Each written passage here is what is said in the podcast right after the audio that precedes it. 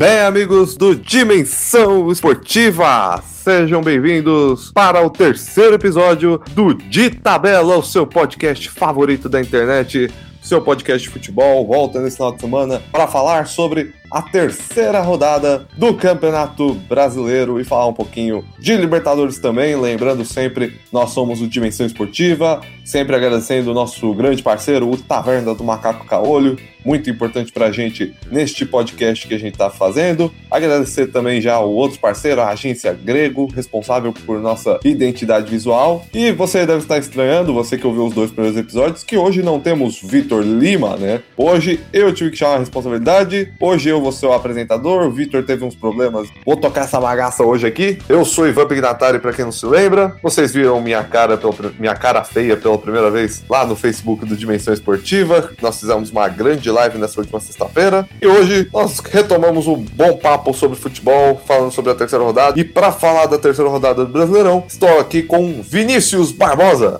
E aí, Ivan, tudo bom? E aí, público? Muito bom falar com vocês hoje. Domingo, uma rodada muito louca, né? Nossa, essa rodada, a terceira rodada brasileira foi Cristo. Foi muito louca essa rodada. Mas feliz estar aqui de novo e vamos dar prosseguimento nisso daí. E para falar com a gente também, o nosso querido Leonardo Bandeira. Boa noite, pessoal. Início de campeonato agora, né? Que primeira rodada agora, porque o Santos dando vexame pra torcida pode ser considerado primeira rodada do Brasileirão. Tudo normal, né? Que falar que realmente essa rodada foi incrível pro brasileiro. Posso dizer que foi emocionante pros torcedores. Para começar falando da terceira rodada do brasileiro, Leonardo Bandeira vai passar os resultados desta terceira rodada pra gente. Ontem, no sábado, teve Vasco e Corinthians, que terminaram com placar de 1 a 1 Teve Palmeiras e Internacional, com o Palmeiras saindo vencedor com 1 a 0 Teve também Ceará e Atlético, com o Atlético vencendo por 2 a 1 Chapecoense e Atlético Paranaense começaram a rodada hoje com empate de 1 a 1 seguido de São Paulo e Flamengo que empataram em 1 a 1 também, Botafogo e Fortaleza que o Botafogo ganhou por 1 a 0, CSA e Santos que ficaram no 0 a 0, Cruzeiro e Goiás com Cruzeiro 2 a 1, Grêmio e Fluminense o jogo da rodada com 5 a 4 para o Fluminense. E Bahia e Havaí que terminaram com 1 a 0 para o Bahia.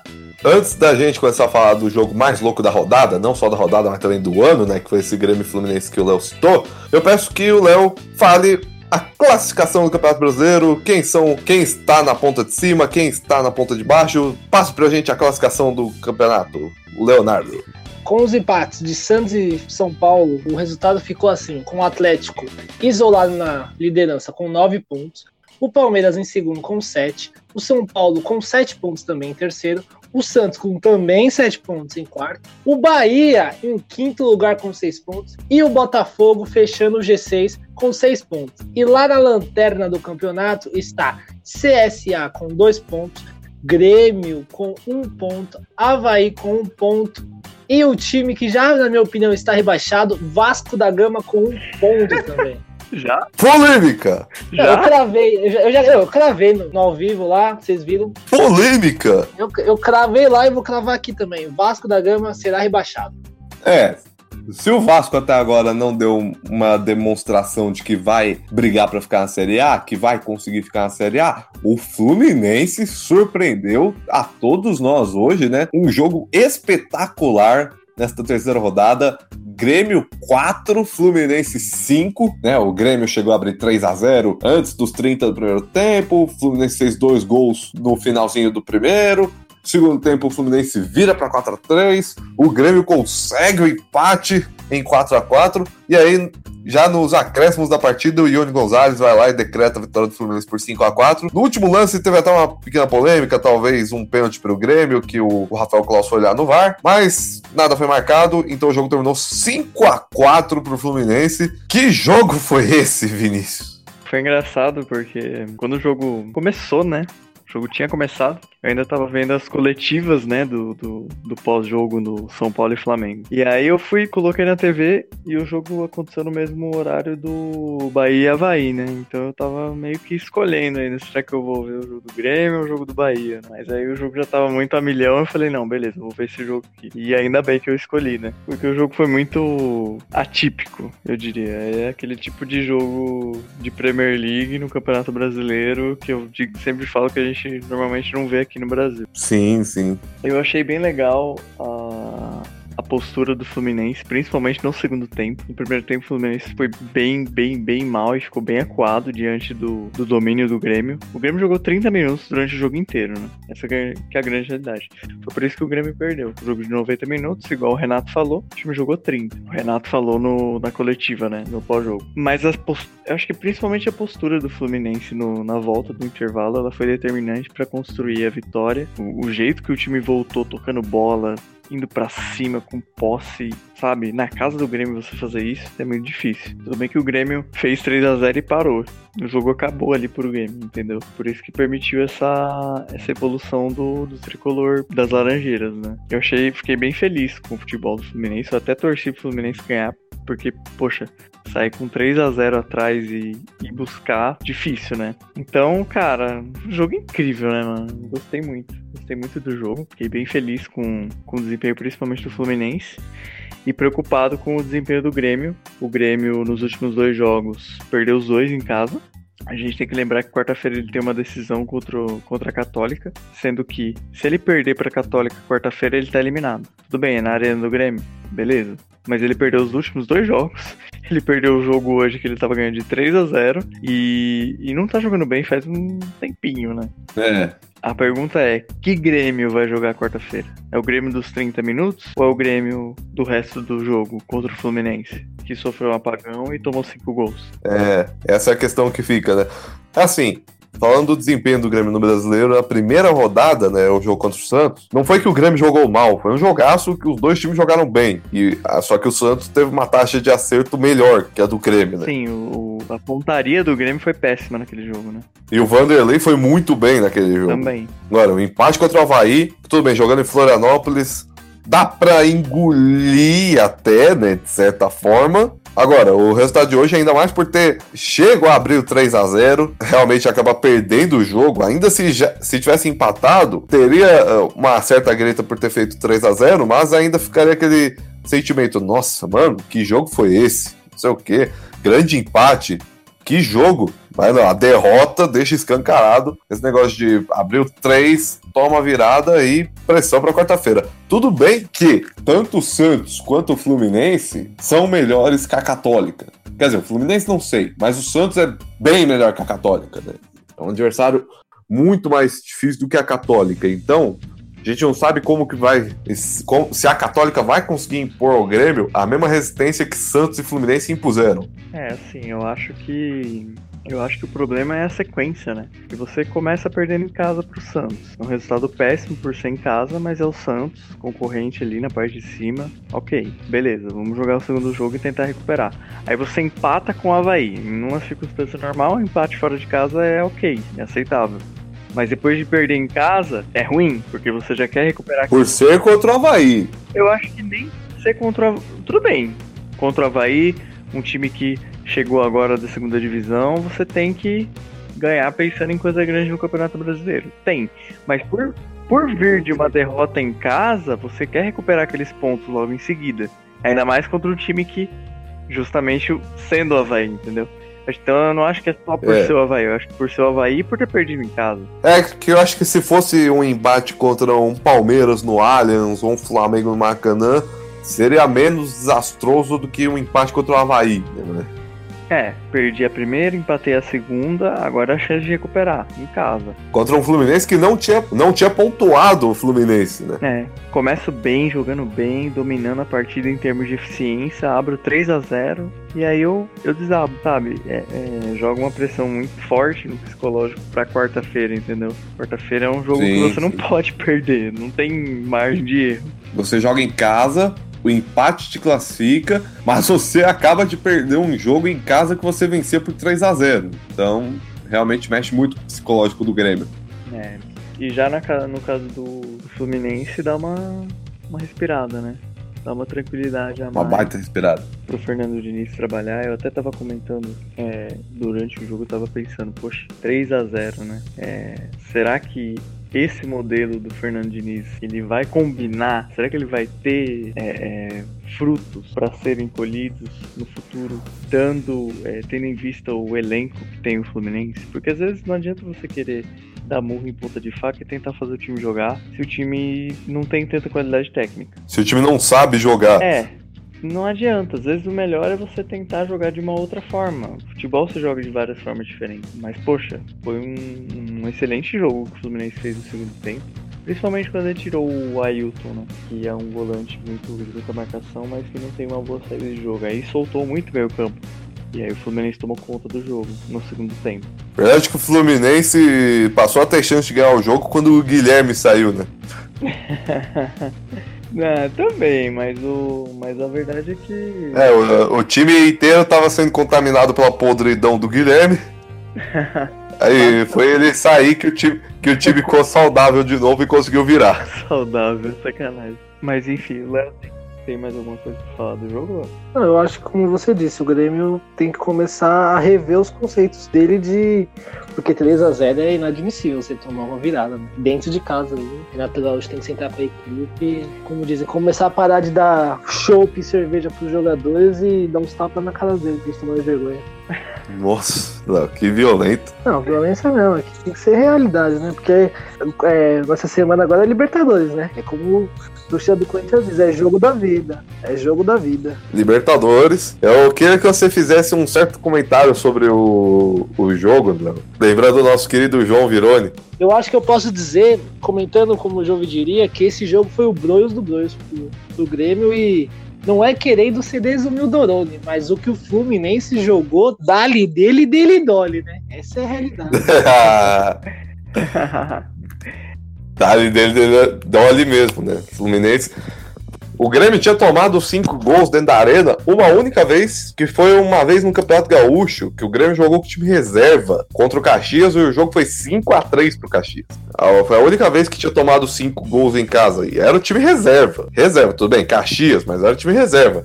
Agora hoje que o time titular, o Fluminense vai e faz 5 a 4 depois de estar perdendo por 3 a 0 Então, Lógico, a gente tem que falar tudo isso do Grêmio, né? Mas não pode deixar o time virar quando faz 3 a 0 tudo mais. Mas temos que exaltar mesmo essa virada incrível, essa vitória incrível do Fluminense, né? Lembrando um pouco, eu posso estar enganado? Posso, mas lembrando até o lendário 5 a 4 de Flamengo e Santos. Não, em termos de. De placar, né? Porque É, força dos times. sim. sim. É que não dá pra comparar papel, porque aqueles times tinham Neymar e Ronaldinho Gaúcho, né? É, mas é aquele jogo que fica marcado, né? Isso é legal. Fica marcado na história, fica marcado Sim. na memória do, do torcedor. No caso do, do torcedor carioca, né? Tricolor carioca. É, no tricolor gaúcho fica lembrado, caramba, a gente podia ter afundado o Fluminense e tomar uma virada dessa. Quarta-feira é o que interessa, né? Se o Grêmio perde quarta-feira, é o que realmente importa, né? Essa rodada do Brasileirão, ela foi bem.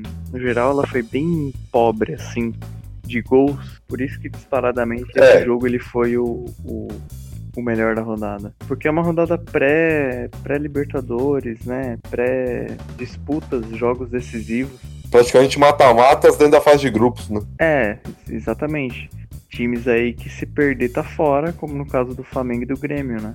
Flamengo que a gente vai falar agora, inclusive, É. né? Bom, Flamengo e São Paulo no Morumbi, então é São Paulo e Flamengo. Jogo que na live de sexta nós estávamos tratando, estávamos esperando, aliás, que o Flamengo ia mandar um time reserva. Quer dizer, mistão. Reserva não, um time misto, ia, ia mandar, tipo, um titular, alguns titulares, misturado com alguns garotos, reservas tudo mais. Era isso que a gente esperava. Tanto que foi nessa que eu coloquei o placar de 1 a 1 como meu palpite, e se não me engano, o Vinícius e o Léo colocaram a vitória de São Paulo, correto? Não, o Léo falou 2x2. Ah, ó, o Léo colocou empate também. O Léo colocou empate também. É, eu coloquei 2x1 pro São Paulo. É, colocamos esses placares pelo fato de todos nós esperarmos um time misto, né? Do Flamengo.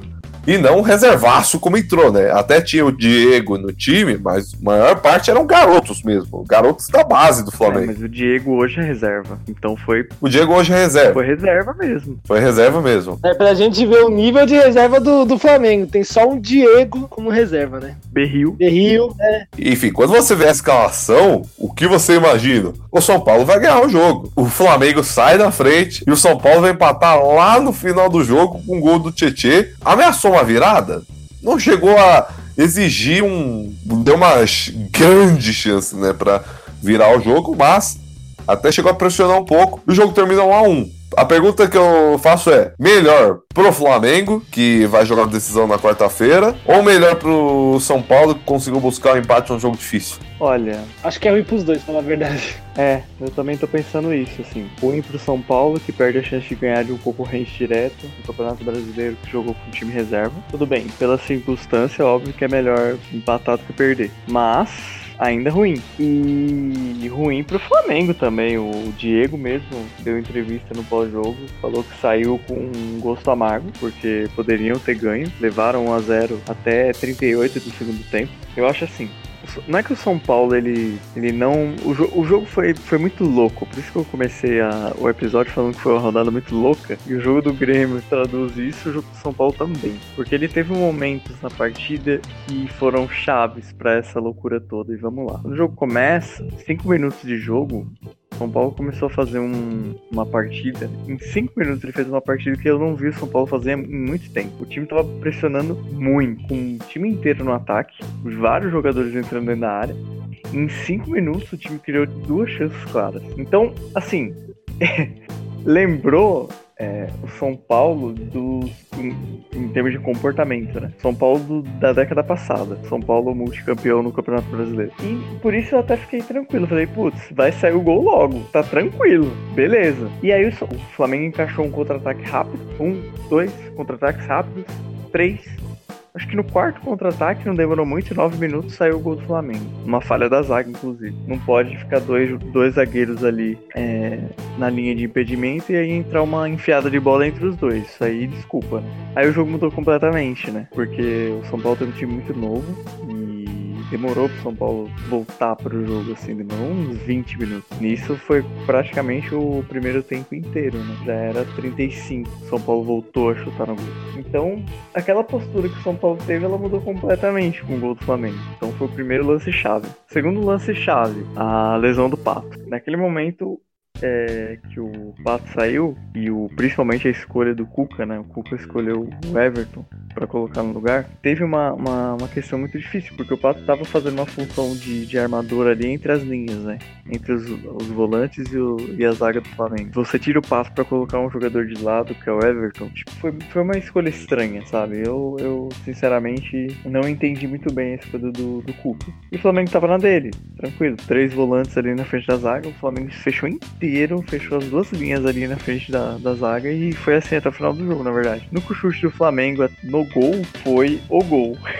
ainda que o, o Cuca fez a alteração, colocou o Hernandes ainda no primeiro tempo pra tentar corrigir isso e tirou o Anderson Martins. Isso foi uma coisa assim que eu particularmente me surpreendi o Cuca ter entrado com três zagueiros. Eu achei que foi uma decisão ousada, porém complicada num jogo contra o Flamengo em casa, um time muito novo e que treinou muito pouco com essa formação. Não é à toa que tomou um gol na primeira chance do Flamengo. E assim, só pra fechar, é, eu achei que era pra expulsão o lance do Tuller, né? Faria uma diferença enorme no jogo? Faria. Mas eu acho que o São Paulo, no geral, assim, ele teve, teve atuações indivi- individuais muito ruins. Então o Lisieiro não tava bem no jogo, o Hernanes não tava bem no jogo, não entrou legal. É, o Toró não foi bem.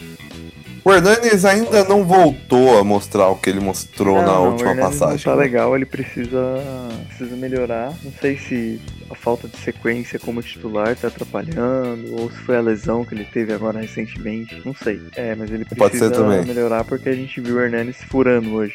O Hernanes errando chute dentro da área. Sabe? Uma coisa que a gente vê um jogador desse nível fazer. E é bom até pro futebol, né? Que, É. que ele melhore, não só pro São Paulo. Mas assim, no geral, atuação ofensiva, o São Paulo foi bem. Não dá pra falar que foi ruim, assim. Foram atuações individuais ruins que prejudicaram o desempenho ofensivo do time, no sentido de eficácia. Então o São Paulo foi bem, mas não foi eficaz. Chutou bastante no gol, teve vários chutes de fora da área, mas chutes fracos ou chutes é, sem tanto perigo pro César. O César fez, bastante defesa assim, sabe? Chute de longe, aí vai lá o César pegava. É, eu gosto quando o time chuta bastante de fora, mas só chutar não é o suficiente, né? Tem que chutar com perigo. É, o Flamengo, ele não, não foi tão incisivo em busca da vitória no segundo tempo, não. Assim, ele tava com resultado 1x0.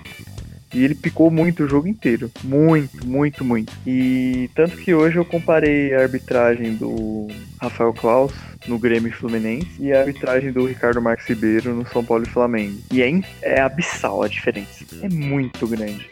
O Ricardo Marques Ribeiro, ele apitava muita faltinha. Muita faltinha. E o jogo parou demais.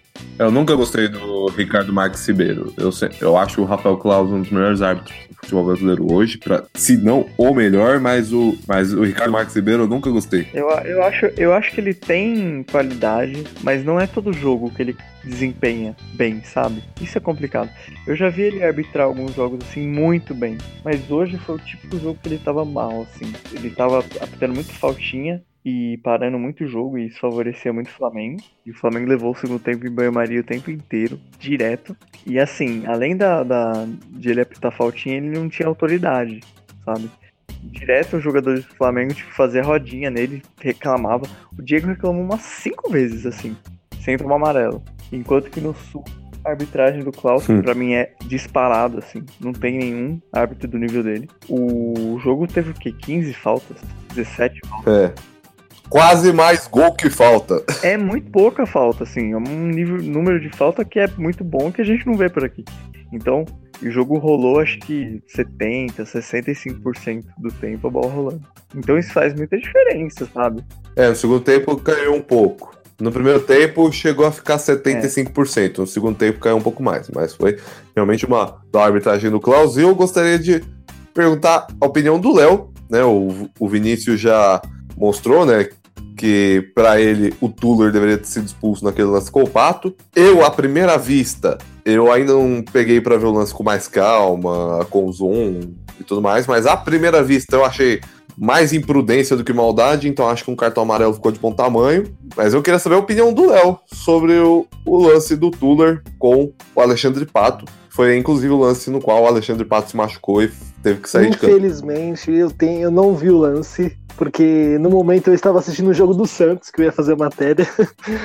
Mas eu posso. Já vamos falar sobre mas isso. eu posso dizer que lá na redação foi coerente que todo mundo acreditou que o Pato foi agredido, que o Tuller merecia ser expulso. Isso foi, assim, 100% das pessoas viram como maldade a atitude do Tuller, que claramente tirou o Pato do jogo, né? Então, É, eu acho assim. fez o que o São Paulo já tinha de dificuldades, piorou mais ainda o time, o elenco do time dentro de campo. É, eu acho assim. Maldade eu não vi. Eu não acho que foi maldade, eu não acho que foi deslealdade. Eu acho que foi. Foi como o Paulo César de Oliveira falou. Não, não. Imprudência. Foi como o Paulo César de Oliveira falou na, na própria transmissão, o uso excessivo da força. A comentarista de arbitragem que estava na ESPN depois do, do jogo, ela estava de- detalhando esses termos na regra, né? E aí quando você tem imprudência, você não tem amarelo. Quando você tem a temeridade, você tem o cartão amarelo. E quando você tem o uso excessivo, da força, você tem o vermelho. Pra mim foi o uso excessivo da força. E assim, não que seja uma jogada incomum. Eu entendo alguns comentaristas falar que é um movimento natural, o braço protegendo. O problema é que você bate com o cotovelo na nuca do adversário. E cara, cotovelo na nuca, cotovelo na nuca é muito perigoso, cara. Então, por essa jogada ser tão perigosa, que eu acho que deveria ter dado vermelho, entendeu? por isso. Sim, sim. É, aquela coisa que eu falei, eu ainda não peguei o lance para ver com mais calma, tudo, eu vi. Eu, estava, eu também estava assistindo o jogo do Santos, inclusive a gente vai falar desse jogo agora, mas eu só vi um, uma vez o lance, e tipo, na velocidade normal do jogo, e a impressão que eu tive foi apenas um, uma imprudência do Tuller, então acho que o... É, a regra diz que nem amarelo, né, em caso de imprudência, né, mas a impressão que eu tive foi de imprudência. Eu vou depois pegar o lance, ver com mais calma e tudo mais, mas a impressão que eu tive no primeiro momento foi de apenas uma imprudência. Mas, segundo os nossos comentários aqui, o Léo, mais na opinião popular, né, foi de uma agressão, ou pelo menos uso de força excessiva do jogador Flamengo, então ele deveria ter sido expulso de campo. A gente já já vai.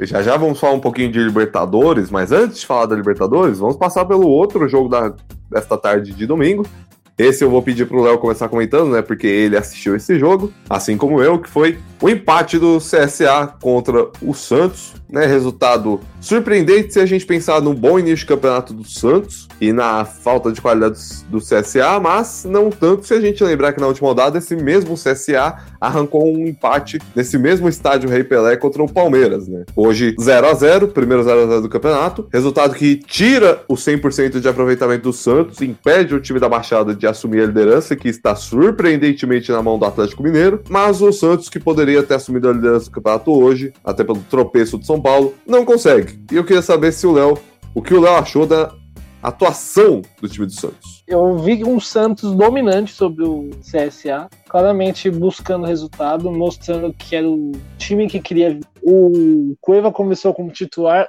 lamentavelmente, aquele cara. Sim, posso estar enganado, mas eu não vejo o Cueva que tanto, tanto, tanto falava. Mas eu vi um time do Santos dominante com um grande, grande, grande número de passes acertados. Acho que, se eu não me engano, se juntar o primeiro tempo do São Paulo e do Flamengo, o número de passes não chegava no número de passes que o Santos teve sozinho no jogo contra o CSA. Chegava em torno de 450 passes certos contra 97 do CSA, se eu não me engano. O Santos acabou não conseguindo fazer o gol e permitindo jogadas que trouxeram perigo pro, pro gol do Santos. Acho que no segundo tempo, um jogador do CSA acabou driblando o Vanderlei, quase fazendo o gol e conseguindo a vitória sobre o Santos, que seria uma coisa trágica para o time que busca o campeonato. Eu acho que o São Paulo e o Santos hoje precisam sentar e começar a corrigir essas pequenas falhas, porque deixaram o Atlético na liderança isolado. É, o Atlético, ele consegue aí três vitórias de 2 a 1 um, né? Venceu o Havaí, venceu o Vasco e agora vence o Ceará. Tudo bem que a gente pode fazer a ressalva de que essa, esse 100% foi proporcionado por estar enfrentando adversários de zona de rebaixamento, três adversários que vão brigar para não ser rebaixados. A gente pode fazer essa ressalva, podemos, mas não podemos tirar o mérito do Atlético de ter conseguido as três vitórias. O Atlético está liderando o campeonato porque venceu seus três jogos, enquanto os outros não conseguiram. Mas eu acho que o Santos, primeiro, esse empate não fica tão ruim na conta do Santos, porque na primeira rodada veio aquela vitória que era um tanto quanto improvável contra o Grêmio. E também não fica tão ruim se a gente pensar que o outro candidato ao título, que até um que tem, não sei se obrigação, mas mais obrigação que o Santos tem de brigar pelo título brasileiro, que é o Palmeiras, empatou com esse mesmo CSA, né? Acho que isso que alivia um pouco a barra pro São Paulo, né? Sim, é como na minha perspectiva, um time que quer ganhar, como dizem, né? Um time que quer ganhar campeonato tem que vencer os jogos dentro de casa. E fora de casa conseguir um empate.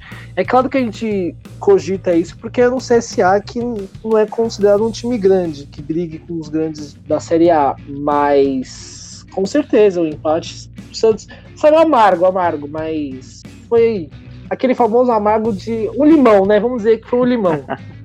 é amargo, mas passa, entendeu? Aquela coisa que você, você acho que foi o Jamoto no final do jogo falou que é é um empate que eles não queriam, mas eles levam agora. Levam. É só aceitar só e pensar agora no Vasco. É, a gente tem que ver como é que o Santos vai levar o resto do campeonato, né? O Santos, para o Santos brigar de fato pelo título, como eu falei que o Santos vai ser campeão brasileiro, né? Ele tem que continuar fazendo os pontos em casa, né? Ele até agora teve um jogo em casa e venceu, que foi contra o Fluminense. E tem que continuar tirando pontos dos seus adversários fora de casa, né? Começou vencendo o Grêmio, aí, eventualmente, quando for no Allianz Parque, vai ter que arrumar um, pelo menos um empate contra o Palmeiras. Porque você vai tirando pontos dos seus adversários diretos, vai, você vai abrindo o caminho para você, e aí você vai vencer os confrontos em casa, você vai indo pra frente. Então eu acho que o empate de hoje dá para perdoar. O que não daria para perdoar é se fosse um empate em casa. Aí já seria um pouco mais grave. Mas um empate fora, você tinha vencido os dois primeiros jogos, é um pouco mais compreensível. Acho que o, isso não, não é para causar nenhuma preocupação no torcedor cientista. Até porque o time não jogou mal hoje. É, realmente faltou ser eficiente que nem foi contra o Grêmio e contra o Fluminense também. Analisando também o, o desempenho, né? Porque não só o resultado.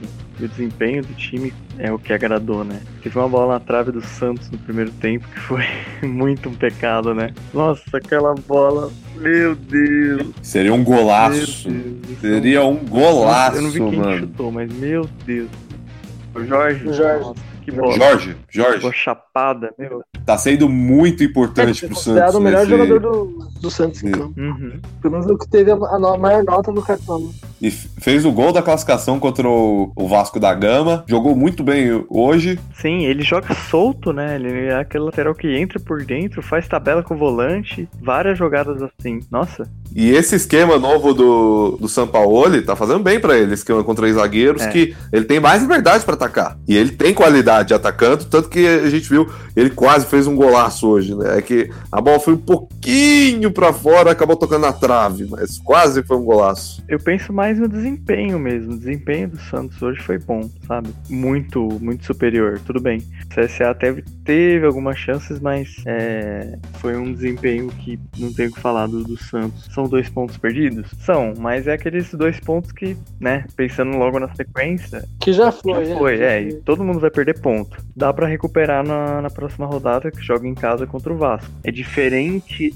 é, no caso agora, do jogo que tem, por exemplo. De um Grêmio. É, o jogo que tem, por exemplo, vamos pegar o São Paulo, que também empatou hoje. Que na próxima rodada o São Paulo tem um jogo que tem que ganhar, por ser contra um, um adversário que veio da Série B agora, mas não necessariamente é um jogo fácil, que é o Fortaleza fora. Pra você recuperar esses pontos já é mais, mais complicado, né? Bem mais complicado. Bom, é, nós já vamos falar de Libertadores. Vamos dar os nossos pitacos sobre o, esse meio de semana da Libertadores, mas antes, só antes, eu já vou passar os, os jogos e vou pedir os palpites de vocês, mas antes eu queria um comentário rápido de cada um de vocês sobre os, o líder do campeonato, sobre o Atlético Mineiro. Certo, eu assisti o jogo do Atlético ontem com, com o Ceará. Achei que o Atlético foi premiado com o gol no final, muito em função da, da postura do Ceará que parou de jogar no segundo tempo. O Ceará ele estava fazendo um jogo interessante e equilibrado com o Atlético. Ele estava até jogando melhor com o Atlético. O Atlético saía nos contra-ataques, mas não tinha tanta eficiência. Mas no segundo tempo o Ceará parou, sabe? Parece que não sei se por questão física,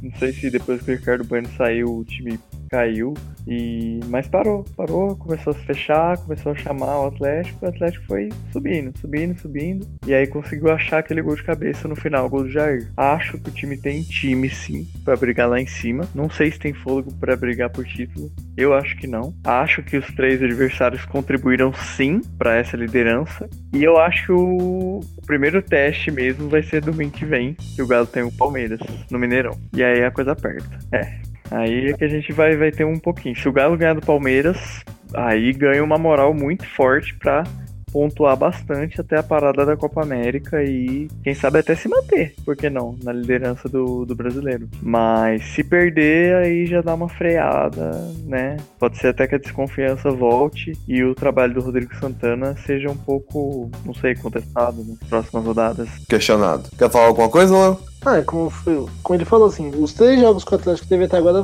foram considerados jogos fáceis. É, mesmo que ontem ele tenha feito um no finalzinho, mas jogou bem. não- Ele não vem tendo é, jogos dominantes, jogos que você chega e fala, realmente, o Atlético é o gigante. Mas ganha. O próprio jogo da quarta-feira contra o Vasco, o Vasco poderia ter feito 2 a 1 Mas eu acho que a próxima rodada vai ser decisiva para o Santos e para o São Paulo, pra falar a verdade. Porque eu acho que são. É a rodada que eles precisam ganhar, entende? Precisa. Porque Atlético e Palmeiras com certeza não vai acabar em empate, eu acho. Então isso é importante para eles se eles buscam um campeonato.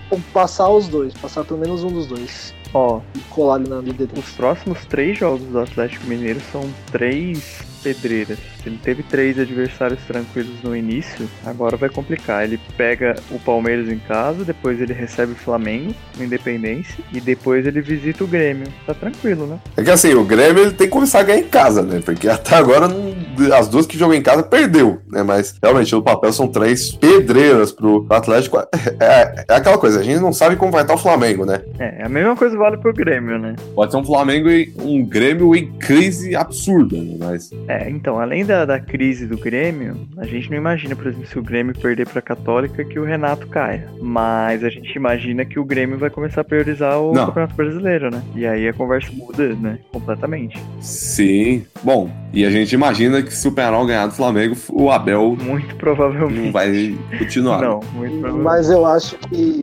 Mas assim, eu só gostaria de dar uma, uma farpada aqui. Eu acredito que sábado, dia 11 do 5, o Grêmio consegue sua primeira vitória no campeonato. Às 7 horas da noite. 11 do 5, Corinthians e Grêmio? E, e eu estou ansioso pelo dia 18. E dia 18 tem Santos e Palmeiras, hein?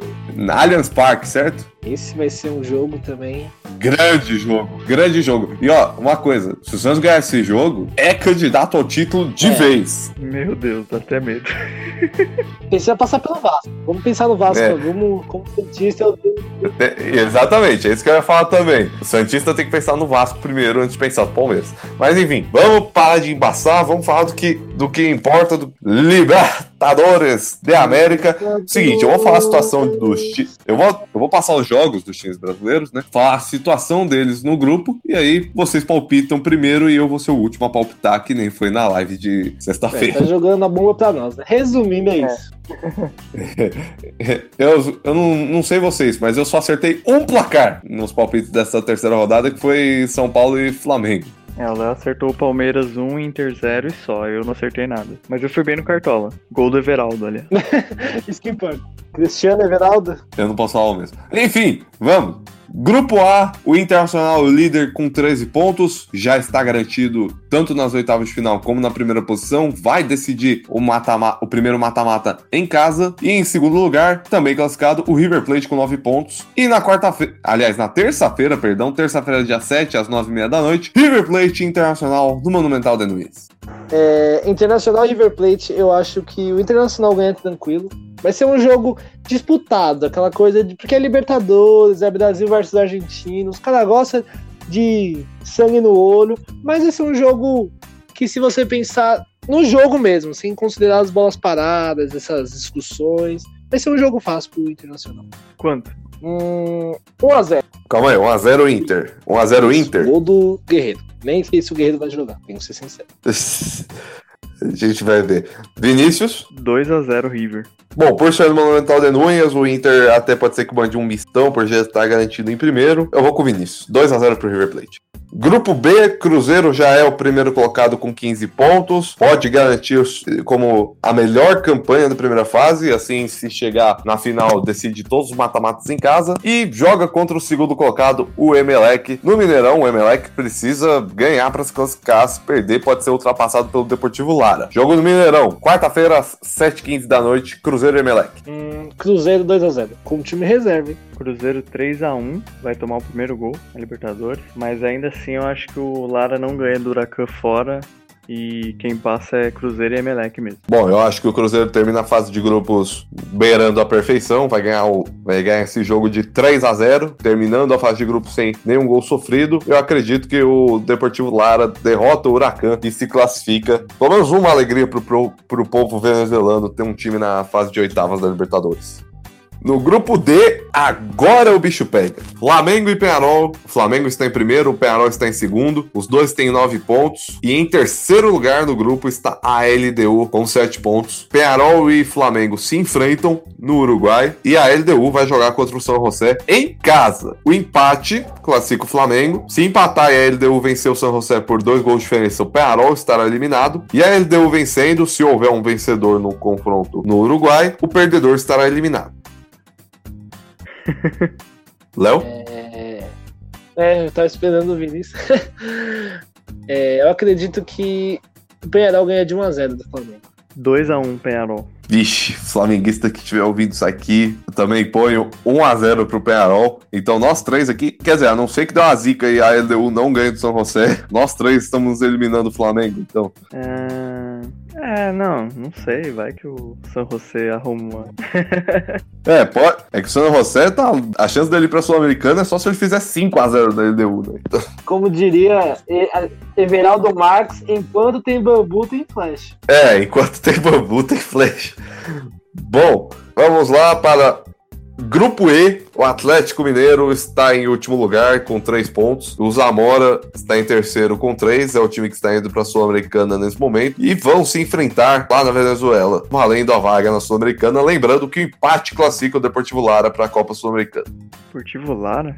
Zamora, perdão, Zamora. É, eu vou me arrepender de falar isso, mas eu acho que o Zamora vai ganhar do Atlético por 1x0. 2x0 o Galo. Acho que vai dar Zamora, mas. Quer dizer, eu acho que o Zamora vai para a Sul-Americana, mas vai ser com emoção, 2 a 2 Só lembrar que nesse grupo o líder é o Cerro Portenho com 12 e o segundo é o Nacional do Uruguai com, também com 12. Os dois já estão na próxima fase e definem apenas quem vai ser o primeiro colocado. Grupo F, Palmeiras, primeiro lugar com 12 pontos, já está classificado. Enfrenta o São Lourenço, que é o segundo com 10, também classificado. É apenas para decidir quem vai ser o primeiro lugar no grupo. Palmeiras, São Lourenço, Allianz Parque. Eu acho que fica em 2x1 um pro Palmeiras. Um golzinho no final, hein? Tá de emoção. É, eu ia falar também 2x1. Um. Tô pensando se não é 2x0. 2x0 pro Palmeiras. É aquele jogo que o argentino entra meia, meia bomba assim, já tá classificado. Nem joga tanto. Aí ilude o brasileiro, né? Pô, ganhamos do argentino. Aí chega no mata-mata e é eliminado pro argentino. Acho que vai ser difícil, mas o Palmeiras ganha de 1 a 0. Grupo G, o líder é o Atlético Paranaense com 9 pontos e o segundo lugar é o Boca com 8 pontos. Os dois já estão classificados, vão disputar apenas quem vai ser o primeiro lugar do grupo. Jogo na quinta-feira, às 9h30 da noite. Boca Juniors Furacão, direto da Bomboneira. Léo? Esse é aquele jogo que o brasileiro acorda torcendo pro Furacão desde quando é novinho, desde quando é criança. Mas eu acho que o Boca Juniors vai ganhar por 2 a 1 um, por ser nova Bomboneira, camiseta, camisa do Boca tradicional pesa. Então, 2 a 1 um, Boca Juniors. 2 a 0 pro Boca. Bom, eu e o Vinícius duvidamos do, do Furacão no jogo da Arana Baixada. Quer dizer, eu achei que ia empatar e o Vinícius achou que o Boca ia ganhar. Nós dois nos largamos, foi 3 a 0 por Furacão. Então, não duvido o Atlético ganhar esse jogo, mas eu palpito aqui que vai ser 1 a 0 pro Boca Juniors. E o grupo H, o, assim como o Flamengo, esse é o jogo do desespero. O grupo H tem em segundo lugar o Grêmio com 7 pontos, e em terceiro lugar a Universidade Católica também com 7 pontos, está atrás do Grêmio pelo saldo de gol. E eles se enfrentam na Arena Grêmio, quarta-feira, às 7h15 da noite. O empate classifica o Grêmio para a próxima fase da Libertadores. Quem perder vai para a Sul-Americana. 2 a 0 Grêmio. 2 a 1 Católica, de virada. Que isso? Que que é isso? Ousado. Bom, Católica não é Fluminense, muito menos Santos. Então acho que o Grêmio ganha de 3 a 0. Eu ainda acho que o Flamengo tem muita pressão, assim, muito olho gordo em cima do Flamengo. E muito mais do que o Grêmio. Só que o Grêmio tem a mesma chance é. de ser eliminado que o Flamengo. Tudo bem. Mesmo não, porque o empate é do Grêmio. Não, mesmo assim, né? É. Mesmo assim, o empate é, mesmo é do não brasileiro, por... certo? É, não, Sim, o empate é Flamengo. Não, não, não. Mas é. Ah, não. O empate é dos. Os dois brasileiros jogam pelo empate, mas, mas tem a questão. A diferença é que um joga fora e o outro joga dentro, né? Isso, e a diferença também é que o adversário do Flamengo é melhor que o adversário do Grêmio. Melhor e mais pesado. Melhor e mais pesado. E Embora eu tenha passado 2x1 pro Penharol por causa do retrospecto do Flamengo, que é muito ruim nos últimos anos, e em Libertadores, historicamente, eu não sei não, cara. Eu não duvido nada o Flamengo arrancar o um empate lá, ou mesmo ganhar com, com o gol do Bruno Henrique, gol do Gabigol. Não duvido não, não vou ficar surpreso. Agora com relação ao Grêmio, eu tô, eu tô falando mesmo faz um tempo já, que eu tô com medo do Grêmio ser eliminado nesse jogo. E por isso que eu palpitei com tanta certeza, assim. Sei lá, eu acho que pode acontecer. Eu vou usar um pouco aqui, até dentro desse palpite que eu coloquei pro Grêmio Senhora da Católica, porque time chileno também costuma ser um meio pipoqueiro em Libertadores. Time chileno, se a gente fala que Corinthians e Flamengo aqui costumam pipocar em Libertadores, os times chilenos, eles têm no sangue pipocar em Libertadores. Vide que a única vez que tivemos um chileno campeão da Libertadores foi em 91 com o Colo-Colo. A única vez. Então, e sendo o Grêmio um time muito copeiro Libertadores, eu vou me arriscar a dizer aqui que não existe a menor possibilidade do Grêmio ser eliminado pela Universidade Católica. Não existe. Ah, Meu Quer dizer, Deus. possibilidade existe porque é o futebol, mas eu acho que eu, se eu fosse apostar fichas, eu, se eu fosse apostar, eu apostaria. Se eu tivesse 100 fichas aqui, eu ia apostar 99 no Grêmio e a única. Eu só. E, e a uma que eu colocaria na Católica seria naquela do. A cota do futebol é futebol. Meu Deus, até medo. Aí chega quarta-feira, passa o Flamengo e cai o Grêmio. vamos ver, vamos ver. Enfim, encerrando aqui, eu sei que vocês vão ficar meio desconfortável de falar isso, porque vocês não acompanham nenhum dos dois times, mas eu vou aloprar vocês mesmo. Terça-feira, temos a definição do último classificado às oitavas de final da Copa do Brasil. Vila Nova e Juventude se enfrentam em Goiânia. Quanto vai ser esse jogo, Vinícius? Ah, eu acho que o Juventude passa. O Juventude ainda ganha fora, 2x1. Ô, louco. Tradição na competição, pô. Léo? 2x0 Juventude. Pra ser clássico. Aham. Nossa, bom, eu costumo dizer que não adianta você ter um. não é- a camisa não pesa se o time for horrível. Então, não dizendo que. Não dizendo que o time do Vila Nova é um espetáculo, mas considerando que o Vila Nova é um time de Série B e o Juventude é um time de Série C, e que eu não vi quase nada dos dois nessa temporada, eu acho que o Vila Nova passa com uma vitória de 2 a 0 Beleza. Então, dois que falaram Juventude, eu falei Vila Nova, e é isso. Leonardo, suas considerações finais. É, eu gostaria de agradecer vocês, novamente, por convidar, me convidar para o podcast. que eu já tô quase virando um, um, um- como que fala? Um titular aqui. Mas é um prazer de verdade. Já vai ser nosso ponto esquerda. É, já é um, mas é um prazer de verdade fazer o podcast com vocês. Tenho um carinho gigantesco pelo Ivan e por Vinícius. Estou crescendo cada vez mais na amizade. É, gostaria de mandar um beijo pra minha família, pros meus pais, que vem me apoiando. Um beijo pra minha irmã, que me enche o saco de verdade pra mandar um beijo. E mandar um beijo pra minha namorada que está aqui presente. Que silêncio, obrigado, senhor. A Stephanie. Um abraço pro clubista da sala, Ivan, também, porque Ah, é, ele, é- o que ele fala é criminoso, gente. É, dói às vezes, mas é isso. Tudo pela amizade, né? Tudo pelo amor. O amor é cego e surdo pra estar do lado do Ivan.